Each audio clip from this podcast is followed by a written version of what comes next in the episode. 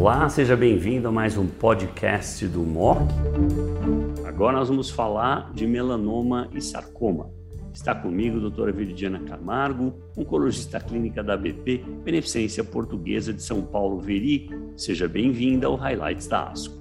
Olá, muito obrigada, Tuzard, é um prazer estar aqui. Rapidamente, um sarcoma no adulto. IFO em dose alta, você é uma super expert de sarcoma, vale a pena bater uma dose, acho que era 15 gramas, não era? É, muito alto. Eu Dá acho muito alto. em adulto? Dá para dar em adulto? Olha, até dá, doutor Buzardi, internado até dá, mas a- o índice de encefalopatia foi alta e o de insuficiência renal também foi alto. Então é algo que acho que vale a pena a gente pensar, porque não houve um, tão- um ganho tão grande de sobrevida, então não me chamou tanto a atenção assim, eu, eu não faria isso. Eu acho que não é um esquema que eu usaria, assim, a não ser que o paciente estivesse muito sintomático, mas mesmo assim a taxa de resposta não foi tão alta, então não é algo que me empolga muito. Perfeito. O sarcoma pleomórfico, imagine que você tivesse um sarcoma pleomórfico de alto grau numa localização ruim. É um tumor próximo da bexiga ou próximo do reto, que precisasse talvez uma amputação.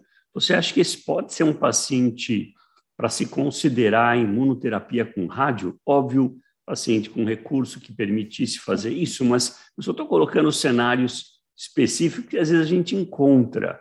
Você acha que teria papel? Eu fiquei impressionado com o grau de resposta observado nesse grupo de pacientes.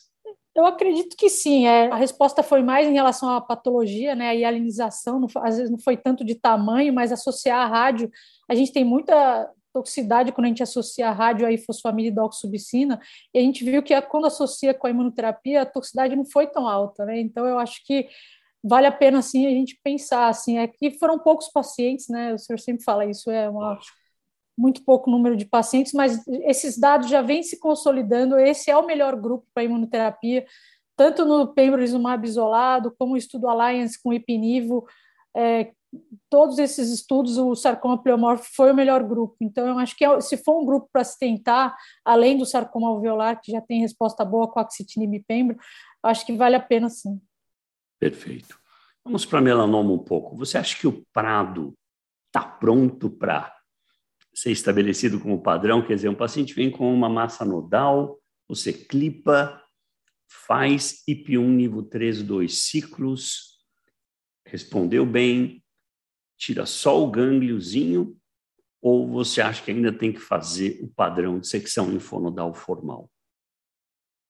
Eu acho que para o paciente que teve resposta patológica completa, eu acho que sim, doutor Buzardi, eu acho que está pronto sim para a gente evitar nesses pacientes essa cirurgia mórbida, mas é, eu acho que é só nesse grupo de pacientes que realmente tem menos de 10% de células viáveis. Naqueles pacientes que têm mais de 10%, é, apesar de do neopaciente ter tido é, uma boa taxa de resposta, isso nos consolidou muito bem no Prado, né? Então, resposta parcial, realmente o paciente não foi bem.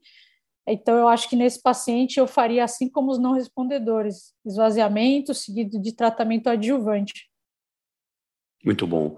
O Relatlimab, o Relativity uh, 047, deve aprovar no Brasil, acho que até o fim do ano. E, e, na discussão da Georgina Long, muito boa na aula educacional, ela falou agora com o advento do Relatlimab. A pergunta é, para quem eu daria só anti-PD1 isolado? Uma vez que a toxicidade não é tão alta, 20 e poucos por cento versus 11 para nível isolado, toxicidade de grau 3, 4, como você mesmo enfatizou, IP3 nível 1 é da ordem de quase 60, IP1 nível 3, 40 e poucos por cento.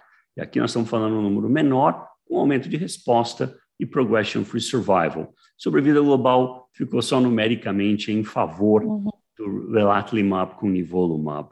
Você acha que vai ser assim mesmo? Quer dizer, a história de usar agente único deve gradualmente morrer? Eu acredito que sim, é, mas ainda deve ter aqueles pacientes. Eu pessoalmente tenho dois pacientes idosos bem frágeis que a gente ainda fica com medo de toxicidade, é, toxicidade hepática.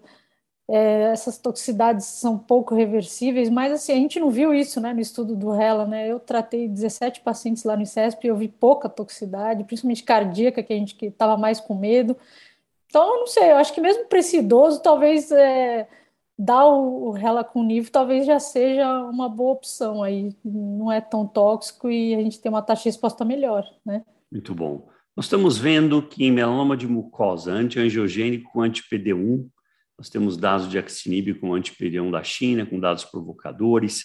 Temos agora esse dado no melanoma acral, que é também um subtipo que não responde tão bem. É um dos grupos que a gente, em geral, usa IP3 nível 1, ao invés de usar IP1 nível 3 ou anti-PD1 isolado. Eu, eu achei o dado provocador, usar antiangiogênico, anti-PD1 com temozolamida. Acha que essa é uma das direções que a gente deve ir realmente para melanoma acral, que é comum em certas áreas do Brasil, né? Na Bahia, por exemplo, é, em mulatos, é, em orientais, muito mais comum. Eu acredito que sim. É, foi uma combinação é, tóxica, tomar três drogas. O esquema de temodal é parecido com o de GBM, do Tobuzad, de 200 mg metro quadrado, deu 1 D5. O apatinib foi dado contínuo, né? A gente até pensou no o que substituiria aí, a gente não tem o apatinib aqui.